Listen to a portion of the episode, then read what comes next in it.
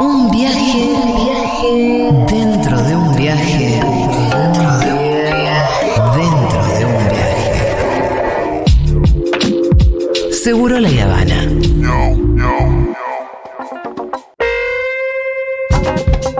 Hola chicos, ¿cómo están? Estoy escuchando Julia, Pitu, que están conversando sobre el destino de esta gente. Soy Euge de Rosario y lo que pienso es que van a salir antes por buen comportamiento. De todas maneras, es mejor que esté vivo y no que esté muerto, porque ahí pueden aprender cosas. Eh, bueno, tienen esa, esa opción de poder salir, pueden estudiar, no sé, siempre hay, hay una salida alternativa, creo yo que sí. Mirá, recién a los 50 años de, de cárcel se te da algún tipo de oportunidad. Y estos pibes van a tener como cuánto, 70 años a esa altura. Sí. Sí, Casi A mí me 70 Sí, parece- tienen eh, 22, 23 años. sí. Nosotros por ahí bastante menos, 15 años. Sí. Con los otros sí por ahí tienen alguna, alguna posibilidad Los de de. los 15 sí, sí. Los de los 15 por ahí tienen alguna posibilidad de con buena conducta salir con la transitoria o con la condicional, que sería Sí, tres cuarta, cuarta de la tres cuarta parte de la condena cumplida. No, pero aparte los cinco condenados a perpetua, el día que salgan, van a salir en un mundo tan diferente, lo que decía un poco el pitu de su viejo, un mundo tan diferente que es un mundo que andás a ver en términos de, de- de laburo, de qué, y ni hablar habiendo sido, eh, digo, eh, Ya está, ya está, presos, pero- digo, es muy... eh, Sale en un mundo que no lo, que lo va a rechazar. Si el mundo rechaza a un ciudadano de a pie, imagínate una persona que estuvo preso Sí, 50 años. Sí. Muy bien, Santiago Levín está entre nosotros y la columna se titula El malestar en la cultura. Tiene, ¿qué tal? Buenas, Buenas. buenas, porque la columna empieza acá, así que saludo de vuelta. Este, eh, la verdad que no, no elegimos con Julia este tema pensando en la condena de hoy, eh, pero tiene todo que ver. Tiene todo que ver. No, no en el sentido de todo que ver con todo, sino que este tema tiene que ver directamente con lo que estamos este, hablando, lo que ustedes vienen hablando desde el inicio del programa. El planteo es así, el malestar en la cultura es el título de un texto de Sigmund Freud de 1930, uno de sus escritos antropológicos o escritos sociales. Este texto, Freud se murió en el 39, es de los últimos textos importantes de Freud, eh, tuvo una influencia enorme en el resto del siglo XX, eh, tratando de entender un poco esta... em, la, la- la pregunta de cómo nos comportamos los seres humanos en sociedad. Eh, por supuesto que Freud escribía eh, entre las guerras, este, después de haber vivido con familiares muertos la Primera Guerra Mundial, la Gran Guerra, la Guerra Sanguinaria, que fue la Guerra del 14, eh, en una Europa muy convulsionada, y la tesis del malestar en la cultura de Freud es que eh, hay una contradicción entre la norma cultural y las pulsiones agresivas de los seres humanos, agresivas, sexuales, y que entonces la cultura, estamos hablando, estábamos hablando antes, por ejemplo, de las leyes, del código penal y demás, lo- los mandamientos religiosos, la cultura plantea límites a eh, la libre circulación pulsional de las personas que tienen que aprender a renunciar a una parte de ese empuje pulsional, que es lo que decía Julia hace un ratito. Uno puede elegir, en parte es consciente, en parte no es consciente. Pero lo que dice Freud es, para ser aceptados por los demás, todos los seres humanos necesitamos hacer una renuncia pulsional de determinadas mociones, impulsos, eh, que si nosotros dejáramos eh, sueltos, rienda suelta, nos traería serios problemas como por ejemplo le trajo a estos chicos que terminan presos por muchos años De o por toda la vida. Eh, esa, esa renuncia pulsional, esa renuncia a hacer lo que a uno le salga de las tripas en cualquier momento, esa renuncia a bajarse los pantalones en el ascensor y defecar delante de la vecina del quinto B diciéndole lo siento, pero las tripas son lo más importante, eso uno no lo puede hacer, No. como uno no puede tirarse encima de una persona para tomarla sexualmente en la vereda, como uno no puede llevarse todo lo que le gusta a su casa simplemente porque le dio la gana, esa renuncia genera, por un lado, las condiciones de la este, vida en sociedad y en cada uno de los individuos considerados un malestar que es eh, lo que Freud llamaba el malestar en la cultura, que es ese malestar inevitable, inevitable que es el, el que deriva del hecho de que si yo veo una luz roja tengo que pisar el freno, si veo un peatón caminando por la cebra tengo que frenar, maneje una bicicleta o una moto, eh, porque existen normas, existen jerarquías, existen prioridades y existe también todo un sistema de castigo para las personas que se pasan de las rayas establecidas por la cultura. Esas no- esos castigos han, han ido cambiando a lo largo de la historia. Eh, Muchos oyentes que están indignados piden que el castigo sea exactamente igual a- al que sufrió la víctima. Entonces piden la pena de muerte. Ha sido un Por suerte no, son nuestros oyentes los que piden la pena de muerte. No, los que miran la tele, las tele que están prendidas en este momento, seguramente sí. Eh, ha habido un amplio avance, sobre todo desde el siglo XVIII eh, y la antigüedad grecorromana, en la filosofía de que te desembocan la noción de derechos humanos. Entonces, lo que decía Freud es, si uno quiere ser aceptado en sociedad, uno tiene que renunciar a una cierta porción de esa, de esa dotación pulsional que tenemos todos los seres humanos, porque de lo contrario uno entra en infracción y no es aceptado. O termina preso, o termina en la comisaría, o termina expulsado del colegio, o termina no aceptado en el equipo de fútbol, etcétera, etcétera. Esa, esa renuncia, que es el precio que se paga por vivir en sociedad, cuesta, cuesta emocionalmente y genera un malestar. Un malestar que es inevitable. Eh, porque es el precio que se paga por vivir en cultura. Ahora, eh, Silvia Blechmar, la psicoanalista argentina que yo siempre menciono y a quien tanto extrañamos, tomando un concepto de un filósofo alemán que se llamaba Marcuse, Herbert Marcuse, eh, nos habla en un escrito del 2002 de lo que ella llamó el malestar sobrante, que es muy interesante concepto, porque una cosa es este malestar en la cultura freudiano, que es inevitable.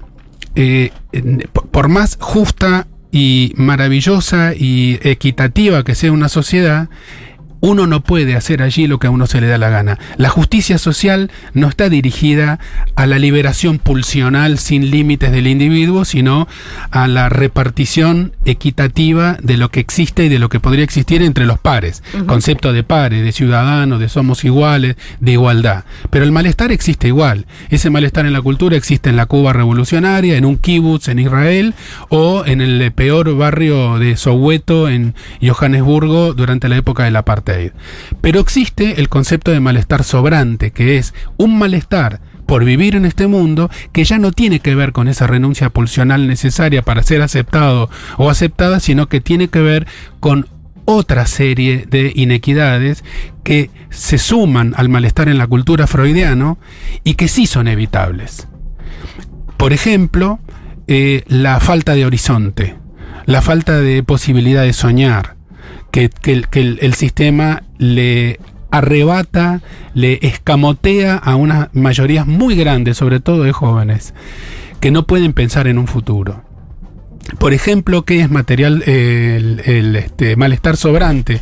Es la injusticia propiamente dicha, la injusticia social propiamente dicha. No tener un techo, no tener un trabajo, no tener una moneda en el bolsillo para comprar la comida para llevar a los chicos para la noche. ¿Qué es este malestar sobrante? Es el calentamiento global, la expoliación de los recursos naturales, la hiperconcentración de la riqueza, eh, el uso criminal de las vacunas al inicio de la pandemia que iban solamente para los países más ricos y más desarrollados y los, los pibes en África que se caguen muriendo. Eso sería el malestar sobrante. Eh, es increíble cómo estos dos eh, conceptos, el malestar en la cultura, el básico, el combo 1, el que no es evitable de Freud, y el malestar sobrante que empuja a las grandes mayorías a la anomia, a, a no tener ganas de vivir, al aumento eh, imparable de los casos de suicidio en el mundo, al hecho de que la depresión se está convirtiendo en la principal enfermedad eh, a nivel mundial y en el 2050 va a haber desbancado para siempre las enfermedades cardiovasculares, todo eso que es evitable, eh, está íntimamente relacionado con esta tragedia de Villa Gesell que, que hoy estuvimos intentando empezar a analizar. ¿De qué modos? Yo solamente quiero plantear el más preliminar para ir cerrando la columna porque este, me parece que falta mucho, mucha preparación todavía y mucha reflexión para darle un redondeo. Pero tiene que ver con cómo se forman los jóvenes, eh, que terminan en conjunto realizando actos violentos criminales este, de esta naturaleza. Eh, ¿En qué clase de mundo nosotros los formamos? Yo como adulto me siento parcialmente responsable de eso, no culpable, Sí, pero sí la- los que construyeron este mundo son los adultos. Exacto, y los yo que soy un construyeron este adulto. mundo donde, donde pibes de 20 años hacen lo que hicieron Exacto. son los adultos. donde, donde este mundo en el cual existen formas de diversión que consiste en este pegarse con un alcohol hasta quedar hecho pelota y dejar libres estos, estos impulsos que naturalmente están este, bajo control de cada persona. Sin inhibición. Sin inhibición. Este, el alcohol es un desinhibidor bastante conocido. Y se vende, y se vende a chicos muy jóvenes, y circula en los boliches, lo mismo que varias drogas. No lo digo como atenuante. Y no sos Estoy- piola si no lo Estoy consumís. pensando, no, sos parte, piola, no, te sos- divertís. No sos macho, no, sos no, sos parte de la, de la cuestión. Sí, pero aparte si lo que estás desinhibiendo es una pulsión eh, digo, oscura, es re complejo. Las pulsiones suelen ser, eh, suelen tener esa tonalidad que vos decís, Fito, y entonces, este, por eso existe en el edificio teórico freudiano el inconsciente y la conciencia, eh, lo que está reprimido y lo que no está reprimido, etcétera. Repaso y cierro. Es interesante tener el concepto de malestar en la cultura de Freud porque las normas son difíciles de cumplir. Este, si fueran fáciles de cumplir, otro gallo ga- cantaría. habría normas. Entonces, las normas son difíciles de cumplir. Hay uno de los mandamientos que yo ya lo dije mil veces, está mal redactado. No desearás a la mujer del prójimo, está mal redactado. Debería decir, no tendrás acceso carnal con la mujer del ¿Qué prójimo. podés hacer con tu deseo? Podés, pero con el deseo, ¿cómo no vas a desear? A la mujer de todos los prójimos del mundo o el varón de las Te prójimas lugar tan o lo que sea. No se de- puede no desear, lo que se puede es controlar, como decía Julia hace un rato. Pero a su vez hay un control que tiene que ver con las instancias, con los estamentos culturales, desde los cuales se genera subjetividad, y en este caso la subjetividad del macho, la subjetividad machirula, patriarcal, de posesión, de controlarte, de venía a decírmelo acá y vas a ver cómo te bajo todos los dientes, de arreglar mediante la violencia, de que ese, ese, ese macho construido como macho es más este atractivo para el objeto sexual elegido, etcétera. Es urgente que empecemos a promover una nueva ética, una nueva ética que pueda cambiar el malestar sobrante, no el malestar básico que es incambiable, sino el malestar sobrante y que pueda habilitar una nueva forma de vincularnos los unos con las otras y les otras, donde el respeto, la ternura, el amor, el respeto a ultranza por el otro, por la integridad del otro. Yo eh, no, no dejo de darle una piña al otro porque tengo miedo del castigo. No le doy una piña al otro porque me hace sufrir a mí hacer eso. Generarle ese dolor a una persona que en definitiva es exactamente un par.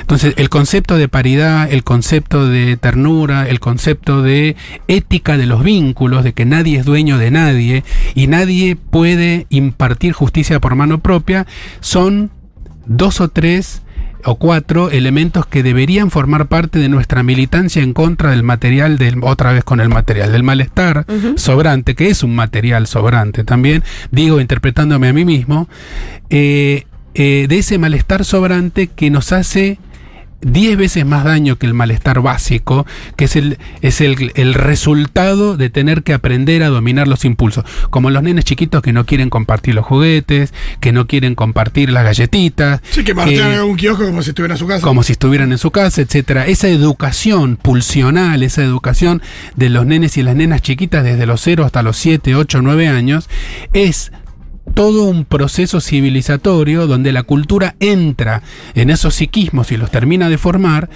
eh, a través de quienes los reciben en este mundo, como papá y mamá, o mamá y mamá, o papá, o papá solo, o los abuelos, o quienes los adopten, o quienes sean, la, sociedad entera, en, en definitiva. Por eso yo hoy, como adulto de 55 años, siento la cuota que me toca de responsabilidad y de tristeza enorme, porque en este mundo donde yo vivo y vive toda la gente que yo quiero, pasen este tipo de cosas.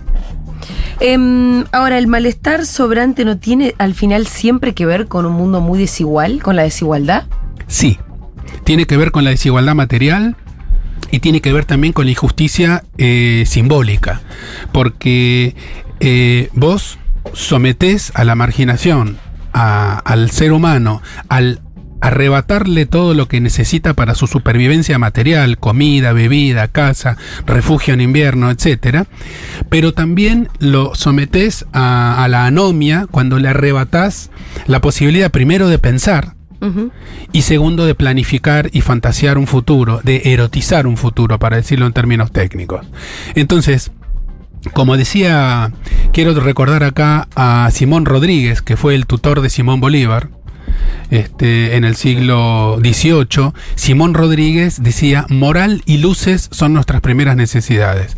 Es decir, un- una estructura moral y un poco de inteligencia, eh, unos valores y una capacidad de pensar. Es una linda frase para principios del siglo XVIII, eh, para principios del siglo XIX, fines del XVIII. Sí, siglo de la luz. el 18. Eh, moral y luces son nuestras primeras necesidades, decía Simón Rodríguez, uno de los personajes de la historia que tendríamos que rescatar. Entonces sí, Juli, necesitamos eh, la, la- la justicia social material y la justicia social simbólica.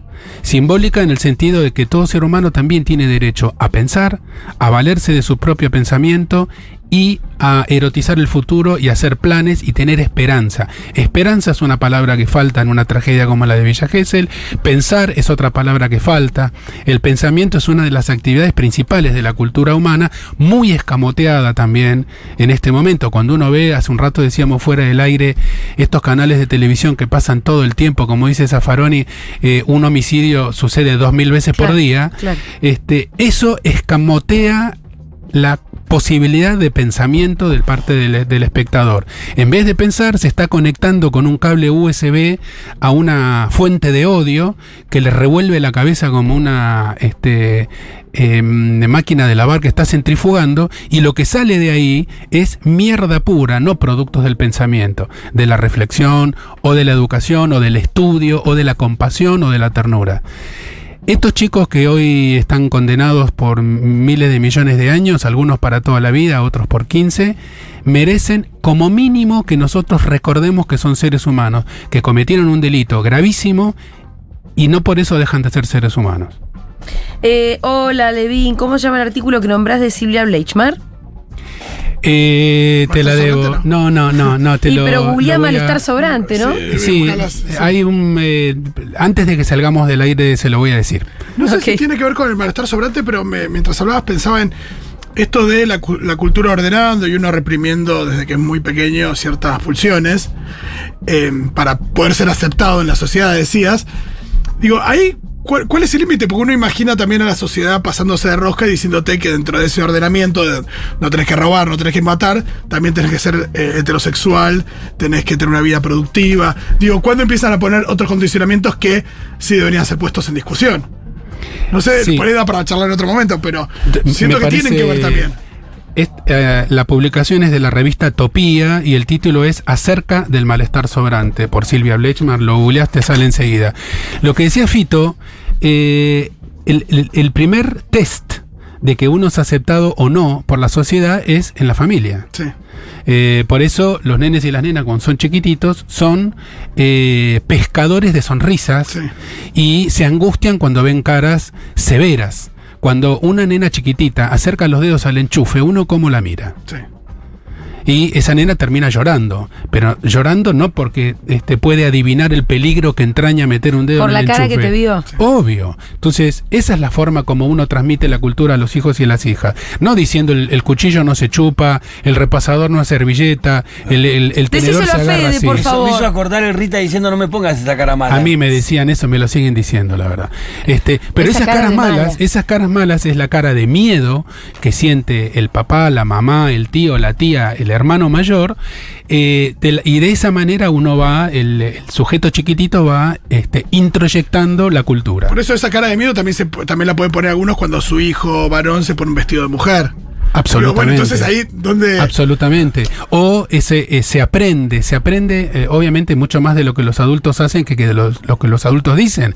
Esos papás que en los partidos de fútbol se agarran a piñas del fútbol infantil o que le piden al referí que castigue que todo es un foul o eh, que putean a los papás del otro equipo y les dicen te espero afuera, esos nenes chiquititos que tienen 7, 8, 9 años están aprendiendo cómo se manejan las cuestiones entre los varones, hijos sanos del patriarcado La en un mundo cancha es en el violento. principal lugar. Exacto, a la, cancha, es en la el colegio, ideal. en los Ver recreos. tipos con sus hijos de no más de 5 años diciendo y haciendo las cosas que hacen al lado de ellos. No, arriba una y, y tribuna, nenito, diciendo, nenito diciendo muerto de hambre. Sí. ¿Viste cuando un nene dice muerto de hambre que decís? Sí, sí. Sí. ¿Cómo, eh, digo, de qué manera pudo llegar a. Una cosa es decir, eh, forro. Claro. Pero decir muerto de hambre es como que ya hay un montón atrás.